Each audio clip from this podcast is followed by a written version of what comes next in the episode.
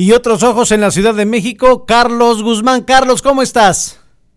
Estimado Ramsés, ¿cómo estás? Te saludo con mucho gusto desde el Senado de la República, la Cámara Alta. El día de hoy, el presidente López Obrador finalmente, a través de Ricardo Mejía Verdeja, confirman el tema de que sí hubo un acontecimiento en eh, los límites entre Michoacán y lo que es el estado de Jalisco. En ese sentido tenemos aquí al senador Clemente Castañeda, el cual se este, nos va a comentar eh, un poco de, de, la posición que tiene el Movimiento Ciudadano. Hay que recordar que él es eh, líder de esta fracción aquí en la Cámara Alta, el cual por supuesto te lo pongo en la línea, mi estimado Ramsés. Señor senador, muchas gracias por la oportunidad. Eh, un gran representante desde Jalisco para la Cámara Alta. Eh, además, dirigió usted los destinos de Movimiento Ciudadano a nivel nacional. ¿Cuál es la postura de, del partido, señor senador? ¿Cómo está? Muy buenas tardes. ¿Qué tal, Ramsés? Muchos saludos para ti y para todo su auditorio. Eh, naturalmente, primero, de, de mucha indignación eh, por lo que está aconteciendo eh, por el clima de violencia en el país.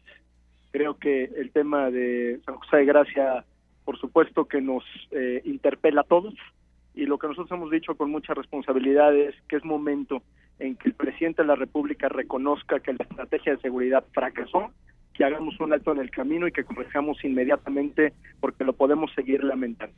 Eso el asunto ya no aguanta más. Señor senador, yo también sé que está usted muy pendiente en Veracruz, sobre todo en Pacho Viejo, porque ahí se encuentra José eh, María del Río Virgen, quien era secretario técnico del Senado. Sí, y el tema de Veracruz, que ha sido un tema que ha tocado el movimiento ciudadano de manera permanente, nosotros insistimos en que nuestro amigo José Manuel del Río es un preso político del gobernador corrupto Cuitlagua García, que todos los días quiere dar eh, maromas y seguir eh, tratando de abusar eh, del poder para tratar de desquitarse políticamente. Afortunadamente hay reveses de la Corte que no puede soslayar.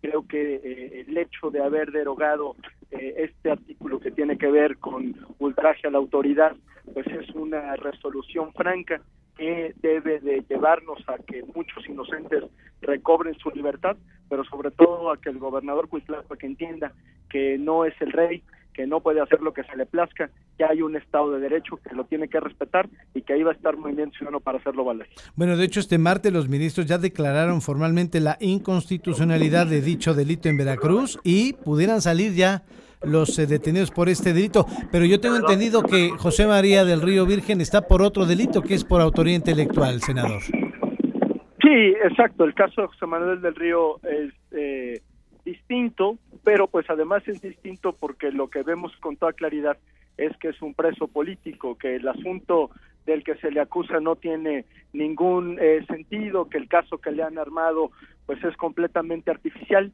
y que él, eh, estoy seguro, recobrará su libertad de manera inmediata. Este acto dantesco que aconteció en Michoacán estuvo muy ligado también a la frontera de Jalisco. Sí, no hay territorio del Estado mexicano, lamentablemente, que se salve. Tenemos una ola de violencia generalizada y así como puede ocurrir o como ocurrió lamentablemente el fin de semana en Michoacán, pues puede ocurrir en cualquier otro estado. Por eso decimos, necesitamos una estrategia integral, eh, corregir de manera inmediata y tomar nuevas medidas. Senador, muchísimas gracias por su tiempo, gracias por su generosidad.